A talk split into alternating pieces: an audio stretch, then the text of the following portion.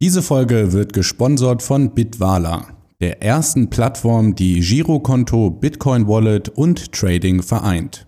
Handel Bitcoin innerhalb weniger Minuten rund um die Uhr direkt von deinem Bankkonto aus. Mit Bitwala musst du nie wieder tagelang warten, bis deine Überweisung auf der Kryptobörse angekommen ist. Wir beschäftigen uns heute mit dem Thema Lisk.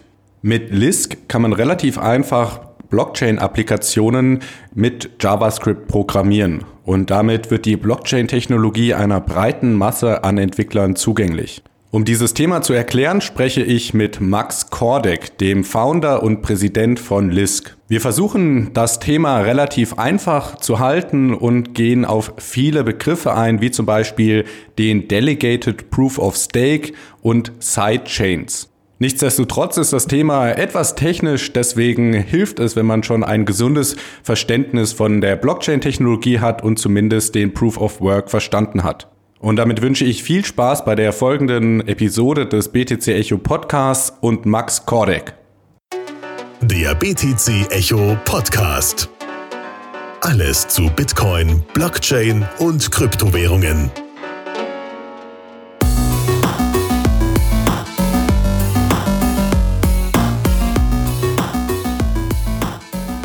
Ja, hallo, herzlich willkommen beim BTC Echo Podcast. Heute ist unser Thema Lisk. Und um das Ganze zu erklären und euch nahezubringen, habe ich niemanden anderen als den Co-Founder und Präsidenten von Lisk selber, Max Kordek. Hallo Max. Hi Alex, danke, dass ich hier sein darf. Ja, vielen Dank, dass du dir die Zeit genommen hast. Äh, bevor wir in das Thema Lisk einsteigen, gib uns doch mal so den Hintergrund zu deiner Geschichte, wie du auf Kryptowährungen, auf Bitcoin aufmerksam geworden bist. Mhm, gerne. Ähm, das war 2012. Ich habe Elektrotechnik in Aachen studiert und ich habe mich halt mein ganzes Leben lang schon immer für Elektrotechnik, aber auch Informatik und für Finanzen interessiert. Und damals habe ich einfach einen Artikel über Bitcoin gelesen und war direkt in Love. Also es hat mich direkt fasziniert von der ersten Sekunde an und habe dann ähm, glücklicher oder unglücklicherweise eine Flasche gegen meinen Kopf bekommen und da ein bisschen Geld durch ähm, erhalten und davon meinen ersten Miner gebaut. Und der hat mich halt so ein bisschen gezwungen, in dieser Industrie oder damals noch Szene zu bleiben. Ähm, der war für Litecoin und ähm, habe dann halt über die Monate so eine gewisse Art Hass entwickelt für Proof of Work und habe nach Alternativen gesucht und bin halt in andere Communities eingetaucht, habe dann NXT gefunden, was so eine der ersten 100% Decentralized Proof of Stake Systems war ähm, und ähm, wurde da richtig aktiv und habe dann aber irgendwann begriffen, okay, hey, um sowas wirklich voranzutreiben, muss eine Company dahinter stecken und habe mir dann halt ein Startup gesucht, was eine Proof of Stake Coin entwickelt. Ähm, die hieß damals Crypty. Und so bin ich halt entlang gegangen in, innerhalb der Szene ähm, bis zum Ende hin, wo ich gesagt habe, okay, hey, ich würde es auch ge gerne mal selber probieren und habe dann halt List gegründet. Okay, das heißt, an Bitcoin hat dich, äh, was hat dich da fasziniert? War das jetzt nur der Miner, wo du dann halt up to date bleiben musstest? Oder gab es auch irgendwas, wo du gesagt hast, wow, das ist tatsächlich eine Technologie, mit der ich mich anfreunden kann? Ja, also ähm, ich komme ein bisschen aus dem Gaming, ähm, habe als Jugendlicher sehr viel gezockt. Ähm, und als 14-Jähriger, 15-Jähriger kann man halt keine Kreditkarte haben, womit man auf irgendwelchen amerikanischen Online-Games ähm, irgendwelche Items kaufen kann oder so. Und das hat mich damals immer genervt. Ähm, und dementsprechend fand ich es ganz geil, dass halt bei Bitcoin keine Mittelsmänner existieren, die irgendwas die aufwärts zwingen. Ähm, das heißt, im Prinzip kann halt jeder einfach mitmachen, jeder kann Bitcoin halten, da gibt es keine Limits und ähm, das eröffnet halt wahnsinnige Möglichkeiten. Was ich auch ganz geil finde, ist, dass keiner Bitcoin abschalten kann ähm, dass keine Regierung einfach daherkommen kann und sagen kann, hey, wollen wir jetzt nicht mehr, das muss jetzt zugemacht werden. Satoshi Nakamoto, komm mal raus aus deiner Höhle und mach das Ding jetzt zu. Nee, ist nicht. Ähm, deswegen, diese, diese Aspekte fand ich einfach gut, dass wirklich es komplett ähm, accessible für jeden ist und dass halt wirklich keiner auch irgendwie kommen kann und sagen kann, nein, ist nicht mehr, wir schalten das Ding jetzt ab. Und du hast jetzt gerade erzählt, dass du aus dem Gaming kommst. Hast du dir dann irgendwelche Items mit Bitcoin gekauft oder? Nein, als ich das dann entdeckt habe, war ich schon zu alt, um irgendwie zu zocken, weil dann habe ich studiert und mich darauf fokussiert. Ähm, aber das war halt immer so ein Painpoint bei mir im Leben damals. Ähm, irgendwie dieses ganze Finanzwesen ähm, ist halt wirklich limitiert. Nicht jeder kann hineintauchen, nicht jeder kann irgendwie mitmachen. Und in Deutschland haben wir auch noch diese Bargesellschaft, wo jeder immer nur mit Cash hantiert und das regt mich halt auch immer auf, ähm, wenn du dann so tausend Münzen in der Tasche hast. Und deswegen fand ich es einfach cool, dass es einfach wirklich offen ist, dass es modern ist und dass halt nicht irgendwelche Grenzen dir ins, ins Leben gesetzt werden, nur weil du mal was mit Finanzen machen möchtest. Ja. Jetzt, äh, ja, wie würdest du die Early Days, wo du in Bitcoin äh, reingekommen bist, mit der, mit dem Stand heute kontrastieren? Nimmst du das anders wahr? Ist der, hat der Space sich verändert? Ja, total. Also der ganze Space. Also ich würde es jetzt heute äh, schon eine Industrie nennen. Äh, die Industrie ist halt um einiges gewachsen. Ähm, damals, als ich reinkam und dann so der erste Bear-Trend war, wo es immer runterging nur, da war wirklich Totenstille. Da war gar nichts mehr los. Die Foren waren leer, Reddit war leer, gab keine News, der Preis war bei 50 Dollar. Und ähm, heutzutage, also alle schreien irgendwie Bitcoin, Blockchain, Altcoins sind tot aber du siehst halt einfach jeden Tag, dass sich so viel bewegt und so viel tut. Und ähm, das muss ich auch immer meinem Team näher bringen und denen sagen, hey, wärt ihr damals da gewesen? Ähm, das ist gar kein Vergleich, was heutzutage abgeht. Okay. Also wirklich so viel mehr passiert heutzutage. Das ist schon krass. Ja. Ja, ich denke, die Industrie als solche wird eben auch erwachsener und was heute ich sag mal, Bitcoin ist tot ist, ist nicht das gleiche, wie was damals Bitcoin ist tot äh, ist, weil damals hätte es ja tatsächlich noch sein können, dass Bitcoin äh, in der in der Wiege stirbt sozusagen. Heute ist das relativ unwahrscheinlich, oder? Ja, also ich sehe auf keinen Fall irgendeine Zukunft, in der Bitcoin in der in der nahegelegenen Zukunft zumindest irgendwie sterben kann. Also das auf gar keinen Fall. Was auch ganz interessant ist, ähm, jetzt noch vor zwei Jahren oder so war halt der ICO-Hype. Ähm, damals gab es so was Ähnliches ähm, wo jeder einfach nur Bitcoin geforkt hat, das umgenannt hat zu China Coin oder was auch immer und ähm, dann halt dadurch versucht hat, irgendwie Knete zu verdienen, indem die halt ihre eigenen Projekte dann gepumpt haben, ähm, aber dann ihre eigenen Miner halt auf ihre eigenen Blockchains geschmissen hatten damals. Ähm, das heißt, das Ganze bewegt sich sozusagen in Zyklen, aber zumindest am Anfang hat sich nichts getan, technologisch gesehen. Den ICOs haben halt ähm, at least viele Startups ähm, die Möglichkeit bekommen, die Technologie voranzutreiben. Und ich glaube, irgendwann wird es wieder so einen so Zyklus geben, wo halt sehr viel Geld irgendwie gemacht werden kann und wo die Technologie dann wirklich nochmal einen Schritt nach vorne macht. Ja, ja, denke ich auch. Ähm, ja, dann lass uns jetzt äh, zu, zu Lisk gehen, über Lisk sprechen. Du hast ja jetzt äh, gerade schon anklingen lassen, dass der Proof of Work etwas war, was dich an Bitcoin gestört hat. Aber hilf mir das ein bisschen zu verstehen. Wie kommt man davon, einen Bitcoin-Miner zu haben und sich für das Thema zu interessieren, zu dem Punkt zu sagen, hey, ich mache jetzt einfach selber ein Startup und gründe meine eigene Kryptowährung? Mhm, ähm, also ich habe damals in so einem 25 Quadratmeter Zimmer gelebt, äh, beziehungsweise Wohnung und hatte da halt diesen Miner mit drei Grafikkarten und habe Litecoin gemeint. Und das Ding war laut und das Ding war heiß. Ähm, und nach ein paar Monaten war mir das einfach zu viel. Und dann habe ich gedacht, okay, hey, da muss es auch irgendwas anderes geben. Es kann ja nicht sein, dass eine weltweite Währung oder eine Blockchain an sich immer mit so einem krassen Overhead laufen muss. Und habe dann halt geresearched und Next entdeckt, ähm, was, wie ich vorhin schon gemeint hatte, eine der ersten Proof of Stake Coins war, die komplett dezentral waren, das heißt ohne zentrale Checkpoints zwischendurch. Ähm, und fand das einfach cool. Es, das konnte einfach auf einem ganz normalen Server laufen und hat da halt 100, 200 Server laufen, die halt die ganze Blockchain gesichert hatten.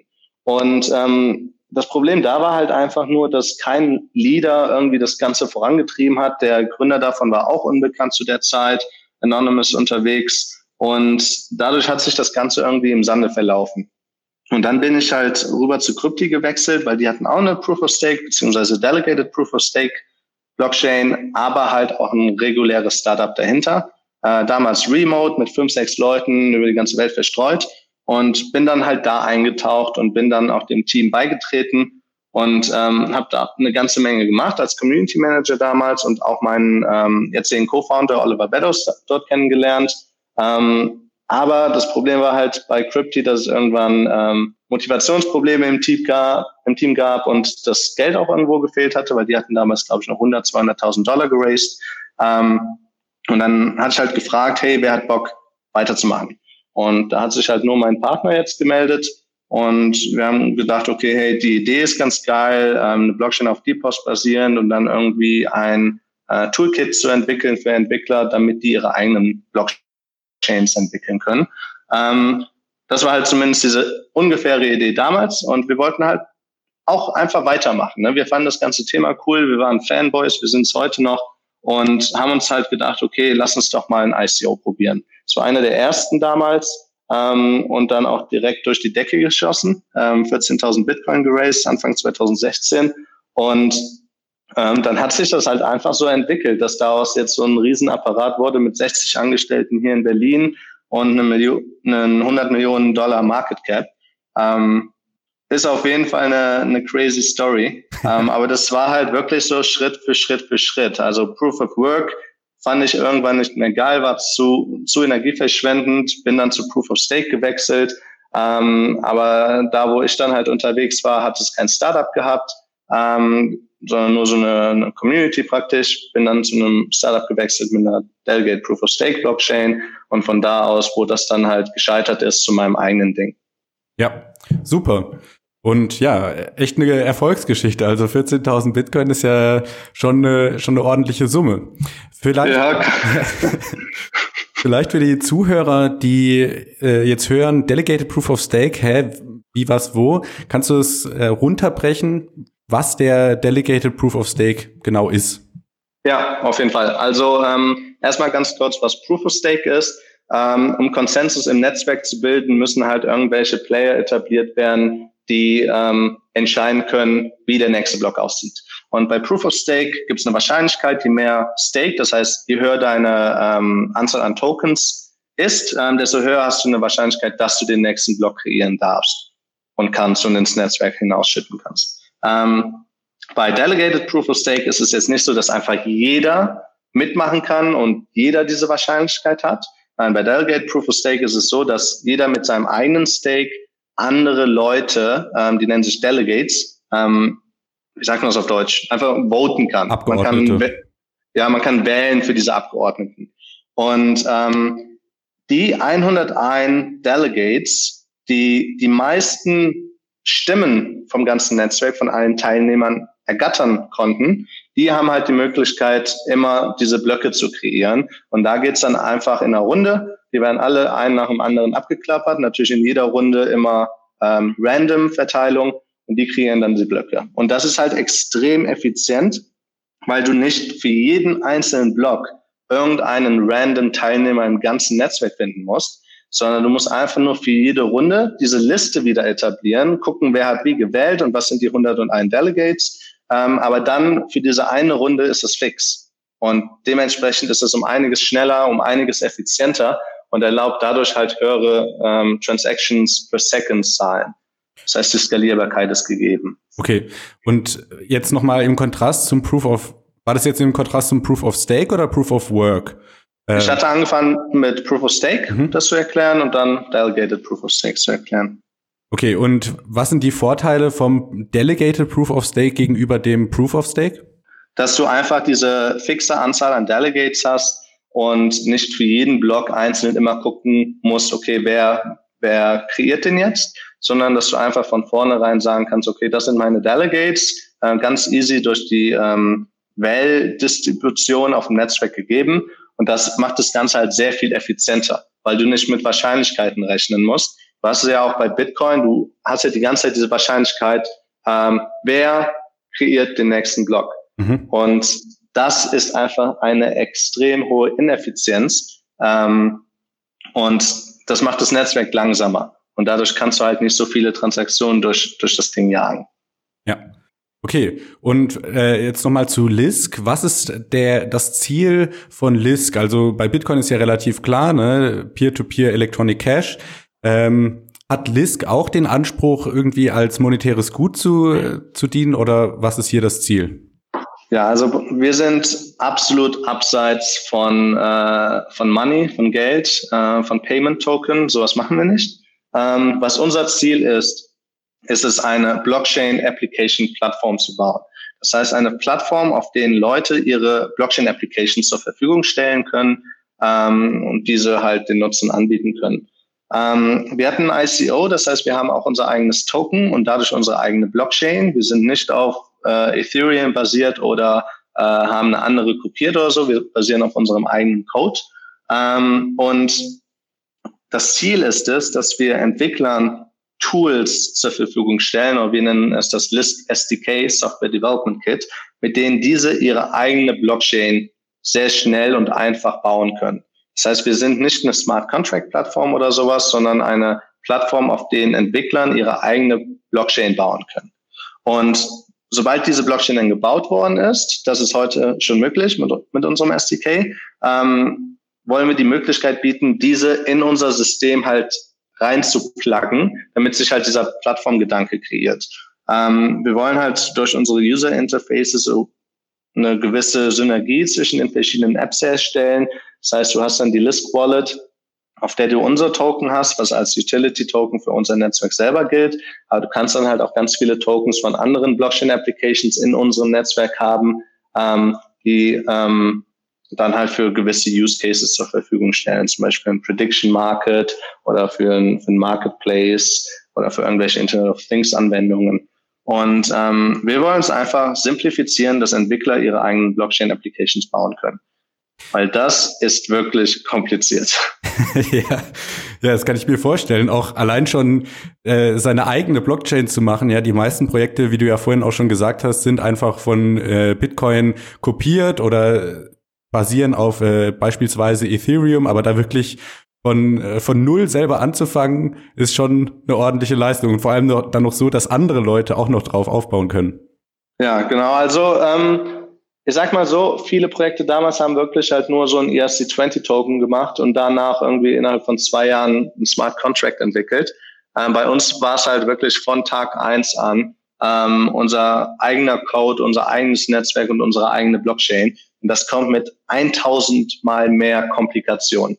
Ähm, aber das hat uns halt sehr viel gebracht, dass wir halt die ganzen Probleme, die so ein Entwickler dann ähm, ähm, vor sich stehen hat, ähm, zu, zu bewältigen, bewältigen zu können. Und das damit, mit diesem Knowledge konnten wir halt unser SDK bauen. Und mit dem SDK ist es echt einfach, die eigene Blockchain zu entwickeln, ähm, indem du halt einfach die Module, die wir bereitstellen, wiederverwendest und wenn du dann halt deine eigene Logik einbauen möchtest in deine Blockchain, und in den meisten Fällen wird, wird das notwendig sein, dann baust du dir sozusagen einfach nur neue Transaktionstypen ein, die dann halt gewisse Aufgaben übernehmen. Zum Beispiel, wenn du jetzt ein Identity Management System hast, dann ähm, hast du einen neuen Transaktionstyp, der dir erlaubt, einen Namen zu registrieren, zum Beispiel. Und ähm, den würdest du dann halt bei deiner Blockchain einfügen und ähm, praktisch als neue Version zur Verfügung stellen und indem das verschiedene Leute auf, auf Server packen, hättest du dann halt deine eigene Blockchain. Müsstest dann natürlich noch ein eigenes User Interface entwickeln, aber das ist ja kein Problem. Also es geht wirklich darum, dass Applikationen auf ihren eigenen Blockchains laufen. Wenn du jetzt fragst, warum, warum braucht jemand das? Ähm, bei Ethereum haben wir oft gesehen, dass wenn eine App wirklich krass erfolgreich wird, zum Beispiel CryptoKitties, ähm, dann leiden alle anderen Apps drunter, weil alle ja auf derselben Blockchain sind.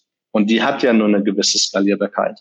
Bei uns ist es aber so, weil halt nur du deine eigene Blockchain hast und die anderen Apps auch ihre eigenen Blockchains, dann wirst du nicht benachteiligt, nur weil eine andere App, äh, App plötzlich erfolgreich wird. Ähm, das heißt, du bist nicht irgendwie abhängig von anderen Leuten, du bist wirklich auf deinem eigenen System und bist nur abhängig von deiner eigenen Community und das ist halt um einiges vorhersehbarer. Ähm, anderes Beispiel aus, äh, auch zum Warum ist, ähm, dass du halt sehr viel mehr Möglichkeiten hast, das Ding anzupassen nach den Wünschen, die du dir irgendwie vorstellst. Okay. Ja, vielleicht um das Ganze äh, noch greifbarer zu machen, was sind denn so äh, Use Cases, die, die ihr euch denken könnt, was die, was eure Nutzer, die dann letztendlich die Blockchains programmieren, ähm, für was sie es benutzen? Sind das Unternehmen, die eine eigene Blockchain haben wollen? Sind das äh, ja, keine Ahnung, anonyme Entwickler, die sowas wie CryptoKitties 2.0 machen wollen? Mhm, also im Prinzip ist es für jeden, der eine eigene Blockchain beziehungsweise eine eigene Blockchain-Application entwickeln möchte.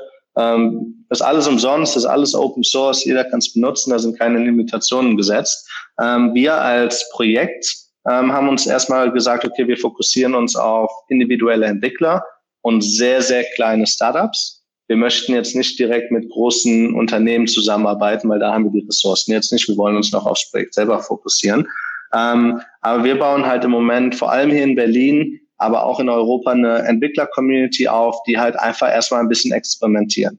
Ähm, einer der Gründe, warum wir List gestartet haben und diese SDK entwickeln, ist halt auch, weil wir uns nicht 100 Prozent selber sicher sind, wofür Blockchain überhaupt angewandt werden kann, ähm, in, in einem Kontext, der wirklich Sinn ergibt.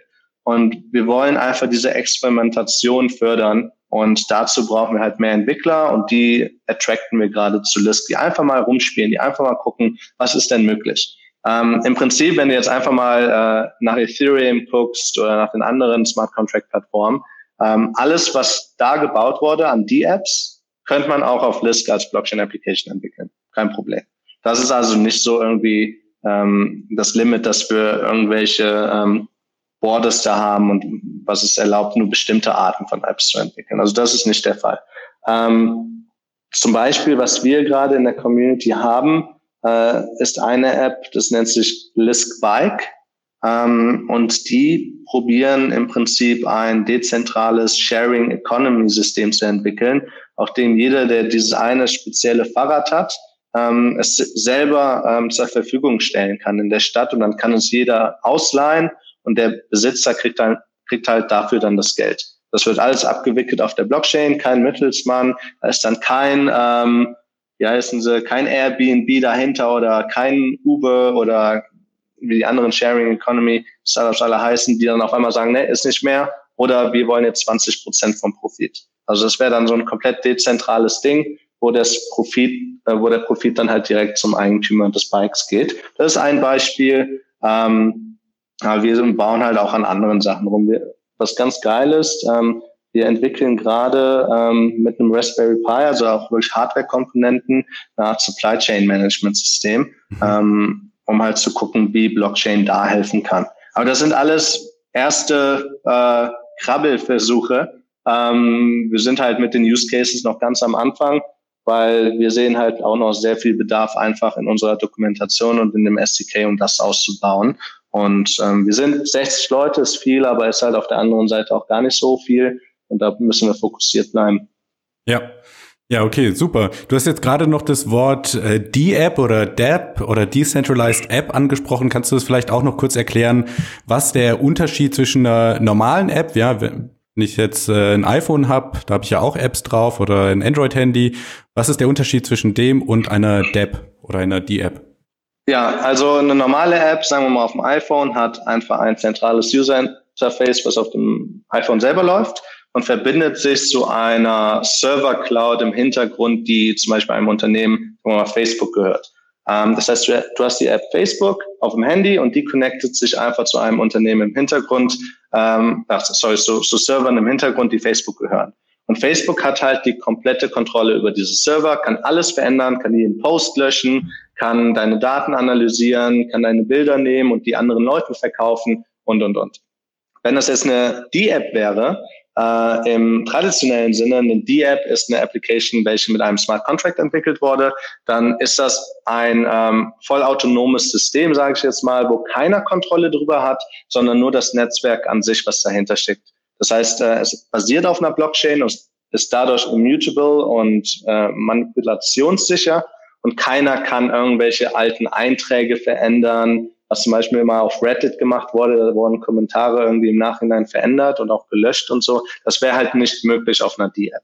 Ähm, das heißt, der User hat mehr Kontrolle beziehungsweise ist gesichert vor ähm, Eingriffen Dritter.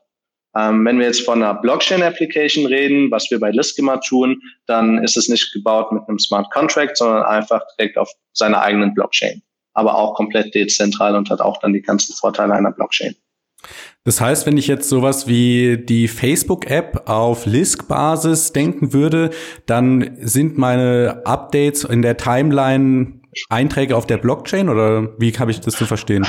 Also es hängt natürlich immer davon ab, wie, wie du es dann implementierst. Ähm, wenn du jetzt sagst, jeder Eintrag ähm, soll auf der Blockchain selber leben, weil du willst wirklich, dass es immutable ist. Sagen wir jetzt einfach mal bei Twitter, dass jeder deinen eigenen Tweets nie mehr gelöscht werden kann. Mhm. Ähm, dann willst du das alles wirklich auf der Blockchain haben. Wenn du jetzt aber sagen möchtest, okay, hey, ich möchte einfach nur verifizieren, ob dieser eine Tweet oder dieser eine Post wirklich von dieser Person kam, ähm, dann ist es egal, wo das liegt, äh, kann dann auch wieder auf einem Server sein, aber dann muss zumindest ähm, der Beweis davon auf der Blockchain liegen über einen Hash oder sowas. Also es kommt ganz darauf an, wie du es implementierst. Ich glaube, da gibt es tausende von Arten. Ähm, was auch oft gemacht wird, ist, dass einfach in diesen sozialen Netzwerken dann die Blockchain nur fürs Identity Management System benutzt wird. Das heißt, du kannst keine Fake-Profile kreieren sozusagen, weil das ist ja ein Riesenproblem auf Facebook und auf Twitter. Du hast ja, wenn auch bei mir selber, wenn ich irgendwas twitter, dann hast du unten immer die ganzen Kommentare von irgendwelchen Fake Max Cordec Profilen, die sagen, hey, schick mir ein paar Lisk und ich schicke euch dann doppelt so viele Lisk zurück. und ähm, das sehen viele Leute gar nicht, dass, dass das irgendein Fake ist. Die denken alle, das wäre ich. Ähm, und wenn das auf einer Blockchain Identity, auf einem Blockchain Identity System basieren würde, dann könntest du halt irgendwie das deichseln, dass da wirklich eine ID hintersteckt und dass du wirklich verifizieren kannst, ist es jetzt wirklich von Max Cordec oder ist das irgendwer anders? Ähm, also es gibt sehr viele Arten, wie du das implementieren könntest und was, wie du jetzt den Gewinn aus der Blockchain rausziehen möchtest. Okay, ja, super interessant. Siehst du denn dann eine Welt, wo praktisch alle Applikationen, die wir heute kennen, ja, du hast vorhin Airbnb, Uber, dann Facebook, äh, Instagram und so weiter, wo diese Applikationen auf in, in, auf einem dezentralen, auf einer dezentralen Plattform aufbauen und zum Beispiel den Usern mehr Souveränität über die Daten geben oder ja äh, günstiger sind? Leider nein. Ähm, also Dezentralität ist nie günstig, das ist am Ende immer teurer. Ähm, wer auch immer das Gegenteil behauptet. Ähm, es ist einfach nicht leicht, ein dezentrales System aufzubauen und zu maintainen. Das ist einfach teurer dann am Ende, ähm, aber kommt natürlich dann mit anderen Vorteilen. Ähm, aber ich muss sagen, halt die zentralen Dienstleister, die haben zum Teil schon so eine Power, so eine Macht, die können da schwer verdrängt werden. Ähm, auch ist es so, dass eine Blockchain nicht für einfach alles benutzt werden kann. Also manchmal macht es einfach keinen Sinn, eine Blockchain zu haben. Zum Beispiel jetzt YouTube auf einer Blockchain oder sowas, mhm. ähm, macht eventuell gar keinen Sinn. Ähm, also man muss sich immer genau überlegen, für was ist eine Blockchain gut. Ähm, es wäre zum Beispiel gut, um Prozesse automatisch oder autonom darstellen zu können, dass die einfach nacheinander ähm, passieren und verifiziert werden ähm, zwischendurch. Aber es macht jetzt nicht Sinn, einfach jede App, die es so gibt, irgendwie als Blockchain-App oder die App darzustellen. Ähm, wo es Sinn ergibt in meinen Augen, ist wirklich Sharing Economy, wo halt sehr viele Leute gegenseitig ähm, irgendwas bereitstellen. Ähm, mit, äh, also man sagt ja immer so vor 10.000 Jahren, da gab es auch noch so eine Direct Sharing Economy. Du hast halt irgendwie einen Huhn gegeben und dafür, äh, keine Ahnung, ein paar Brotlaibe bekommen oder sowas. Da gab es dann keinen Mittelsmann, aber irgendwann wurde dann halt der Marktplatz etabliert und dann gab es den und ähm, mit Bitcoin geht es halt in die Richtung wieder, dass du halt diese Mittelsmänner wieder entfernen kannst, aber halt in der digitalen Welt. Und da geht es dann auch vielleicht um Güter, die du tradest, also Wohnungen zur Verfügung stellst oder digitale ähm, Items oder äh, Kleidung oder was auch immer, dass du halt da keinen Mittelsmann haben brauchst. Ähm, aber das ist halt wirklich noch in der Findungsphase in meinen Augen, auch wenn Blockchain als Thema schon seit zehn Jahren jetzt existiert, wissen halt, die, die Community selber weiß immer noch nicht genau, wofür ist das jetzt in der Zukunft anwendbar. Das ist noch so ein Findungsprozess, aber langsam und stetig nähern wir uns da immer, immer näher dran. Okay, ja, super. Es bleibt spannend auf jeden Fall. Ähm, lass uns ein bisschen über den Lisk-Token sprechen, einfach nur, um das nochmal klar ähm, zu sagen. Für was gibt es den Lisk-Token und was macht der bei euch im System? Mhm, also der Lisk-Token ähm, als Ticker-Symbol ist das LSK, ähm, getradet auf zahlreichen Exchanges worldwide. Ähm, ist dafür da, dass bei uns im Netzwerk einfach das Netzwerk selber benutzt werden kann. Also zum Beispiel hatte ich ja eben erwähnt, beim Delegated Proof of Stake muss man für andere Delegates wählen. Und für diese Wahl wird halt eine kleine Gebühr fällig. Ähm, wenn du ein Delegate selber werden möchtest, dann musst du dich auch als Delegate registrieren. Dafür kommt wieder eine kleine Gebühr zustande.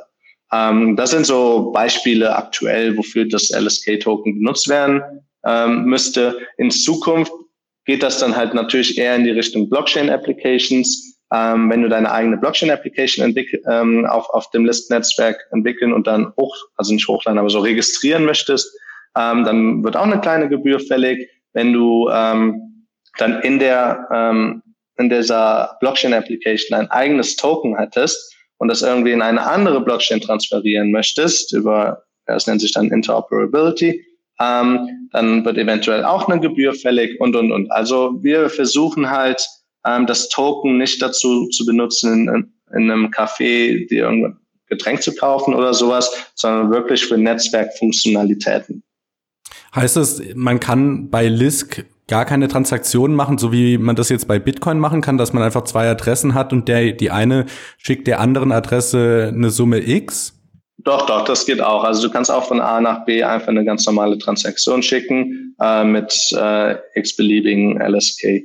Das geht auch. Und solche Transaktionen kosten dann auch wieder Gebühren in LSK? Genau, ja, ja, genau. Ähm, also im Prinzip Utility Tokens existieren nur für einen Grund, um Spam auf der Blockchain zu verhindern.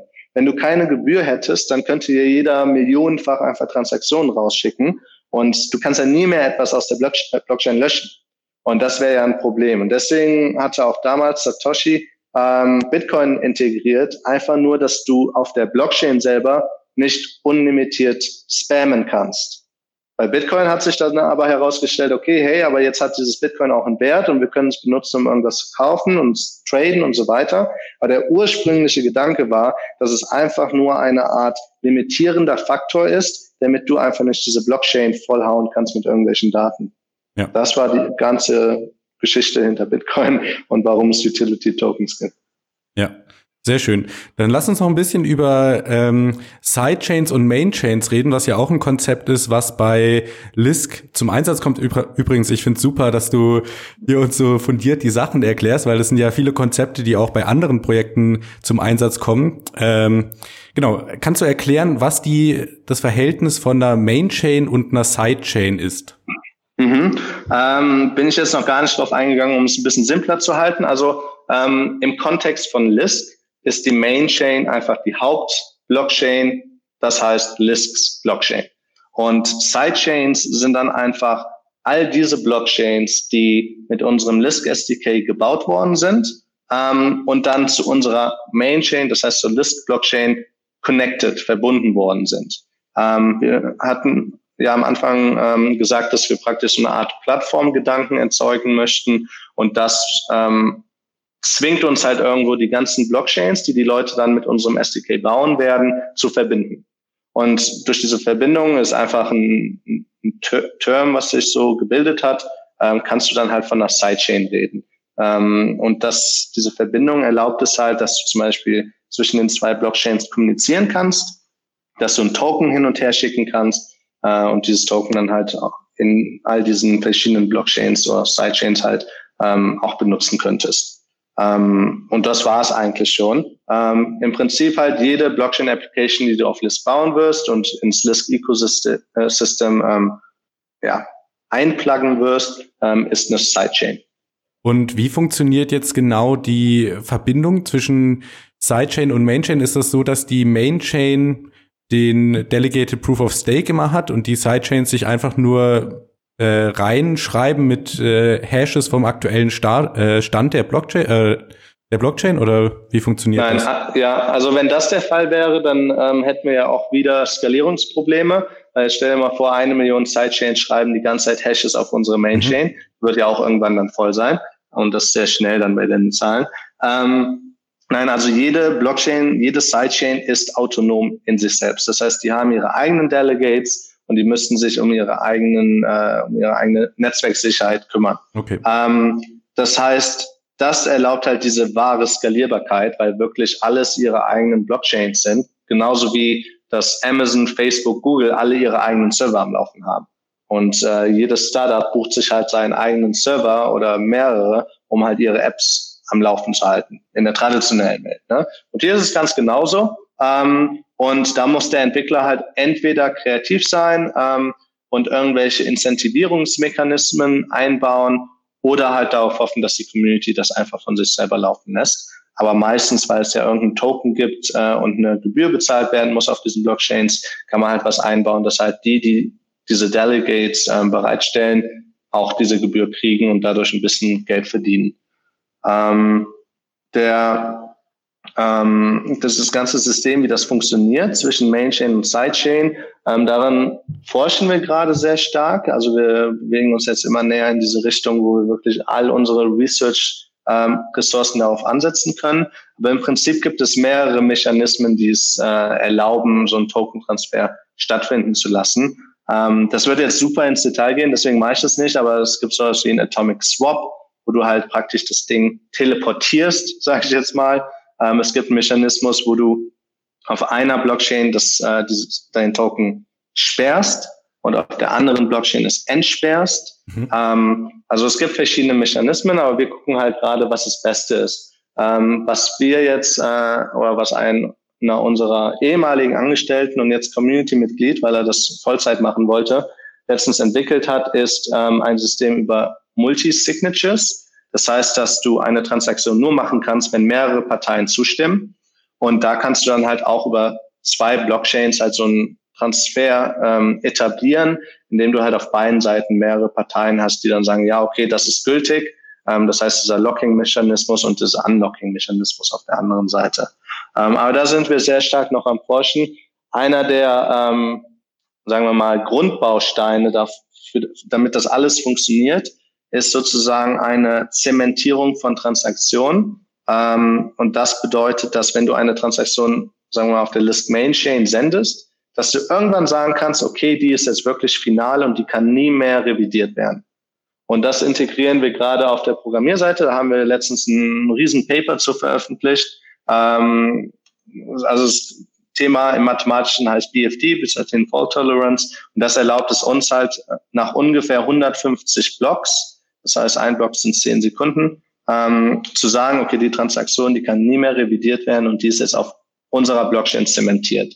Und dadurch kannst du halt sagen, ähm, auf der Sidechain dann, okay, diesen, diesen Transfer, den erlaube ich jetzt, weil du hast ja das Problem bei Blockchains, dass die sich auch wieder ähm, so eine Art, so eine Art Rollback äh, kann sich etablieren, wo die Blöcke dann wieder gelöscht werden, weil irgendwas im Netzwerk passiert ist, was nicht so ganz koscher war, mhm. beziehungsweise dass du oft in der Mitte auch so ein, so ein Entzweien haben kannst, was sich Forking nennt, weil dann ein anderer sagt, okay, hey, ich, ich kriege jetzt diesen Block und dann eine zweite Person, ja, aber ich habe diesen Block kreiert. Aber welches ist der richtige? Und das findet sich natürlich nach ein paar Blöcken.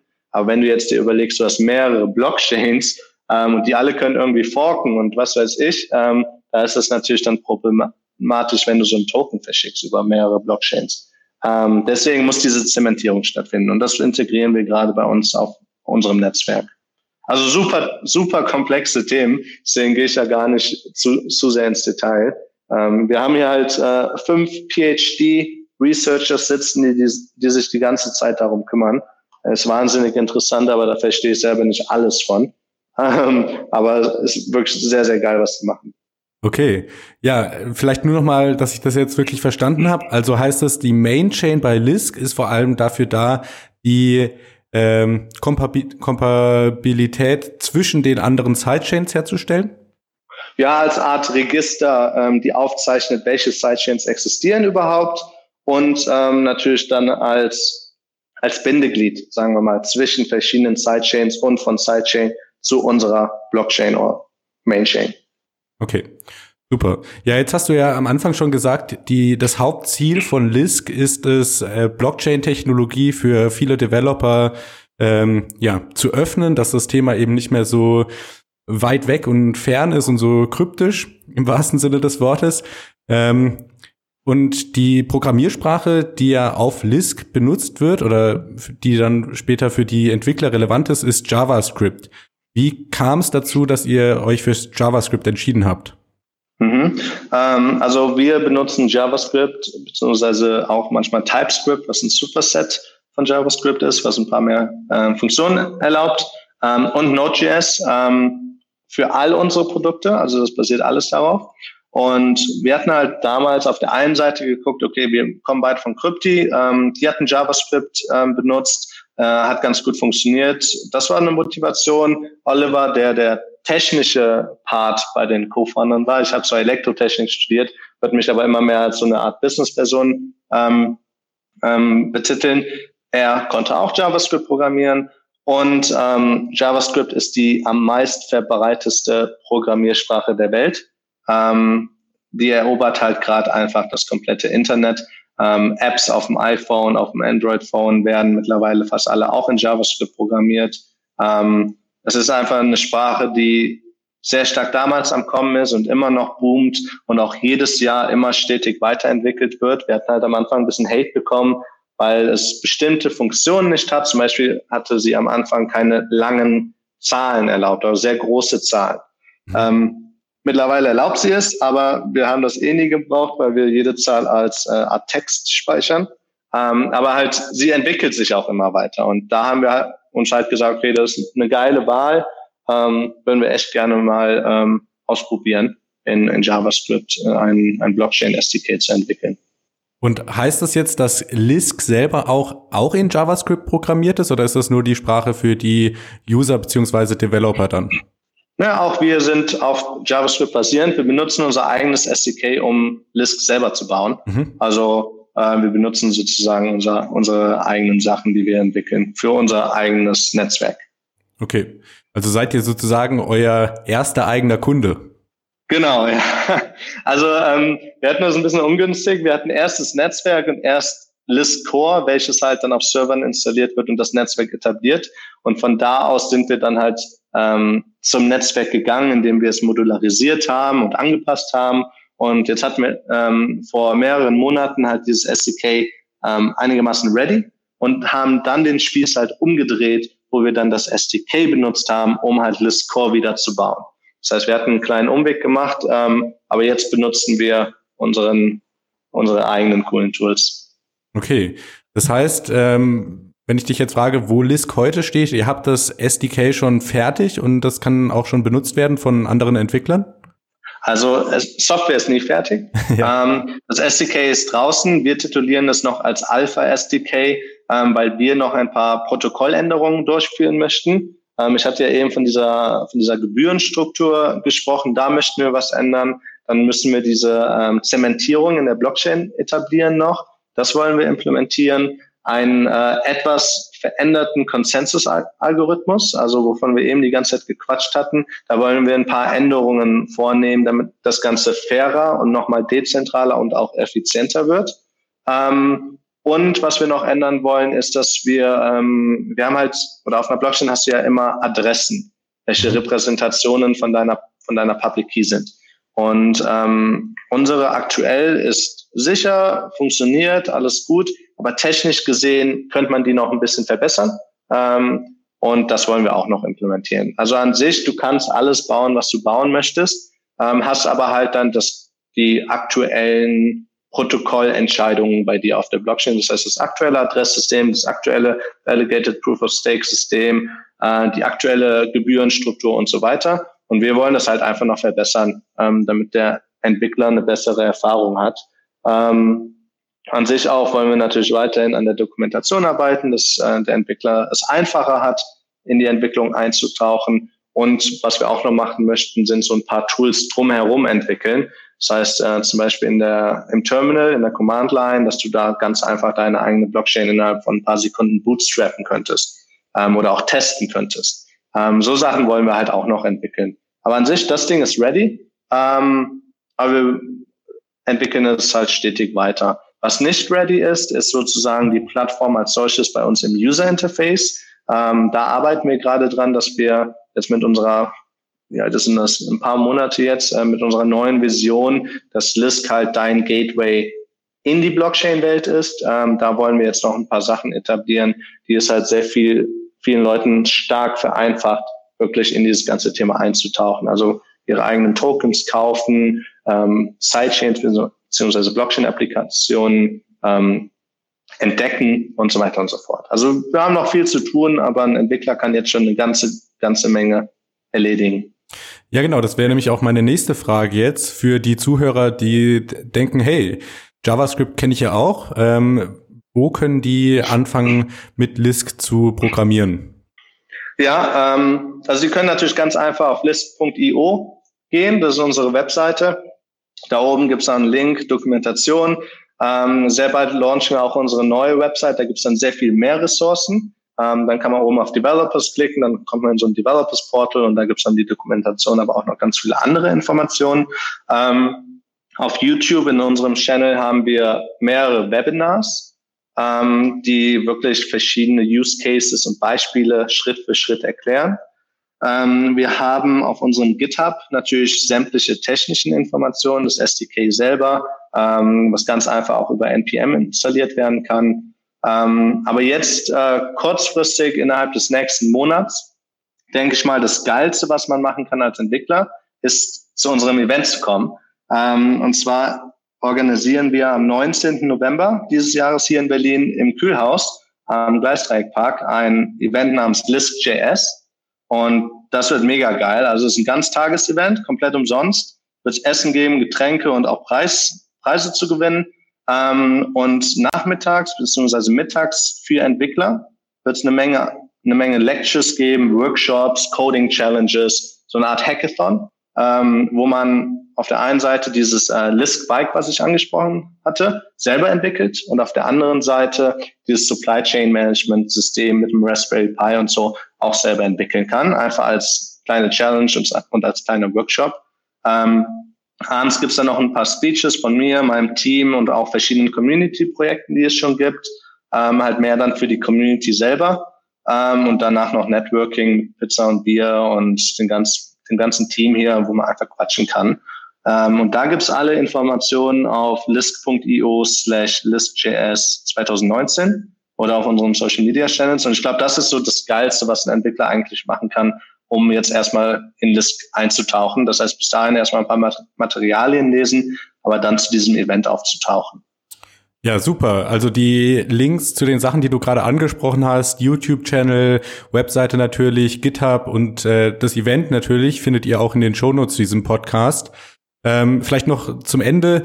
Für die Leute, die das jetzt ernster nehmen wollen, als nur damit rumzuspielen, sucht ihr noch Leute aktuell? Wir suchen immer Leute. Ähm, wir sind immer am Hiren. Natürlich ähm, gibt es viele Talente und da sagen wir ungern nein. Ähm, wir suchen im Moment Backend-Entwickler, Frontend-Entwickler ähm, und ähm, in die Richtung QA, Quality Assurance und Security Specialist ähm, weil wir Sicherheit extrem ernst nehmen. Und da brauchen wir immer gute Leute, die irgendwelche Bugs finden können oder die unser System penetrieren können, um nach irgendwelchen Sicherheitslücken zu, äh, zu finden ähm, oder zu suchen. Ähm, also die Leute suchen wir. Ähm, ansonsten auch sehr gern gesehen einfach Initiativbewerbungen. Ähm, oftmals passiert es, dass wir einfach an irgendwas gar nicht gedacht haben und dann kommt jemand um die Ecke und wir denken uns, oh ja, das wäre ganz geil. Ähm, also gern einfach bewerben. Ähm, da geht's dann ähm, auf lisk.io sollte irgendwo Careers stehen im Footer, glaube ich. Und das führt dann halt auf eine, das führt auf eine andere Webseite namens lightcurve.io. Das ist nämlich das Unternehmen, was hier in Deutschland sitzt für uns, was äh, halt an Lisk werkelt. Weil Lisk selber ist ja eine Stiftung in der Schweiz. Da haben wir so eine Art äh, Konstrukt aufgebaut. Ähm, und Lightcurve hired halt die ganzen Leute. Bin ich auch Geschäftsführer von. Und da kann man sich sehr, sehr gerne dann direkt auf der Webseite bewerben. Ja, super. Max, ich äh, danke dir vielmals für das tolle Gespräch und für all die wichtigen Konzepte, die du uns erklärt hast. Und äh, ja, wie gesagt, die Links zu den Events und zu Lisk und Lightcurve findet ihr alles in den Show Notes. Und ja, vielen Dank, Max. Ja, danke dir auch für die Möglichkeit und ich hoffe, wir sehen uns dann auf Lisk.js. Alles klar, bis dann. ja, bis dann, mach's gut.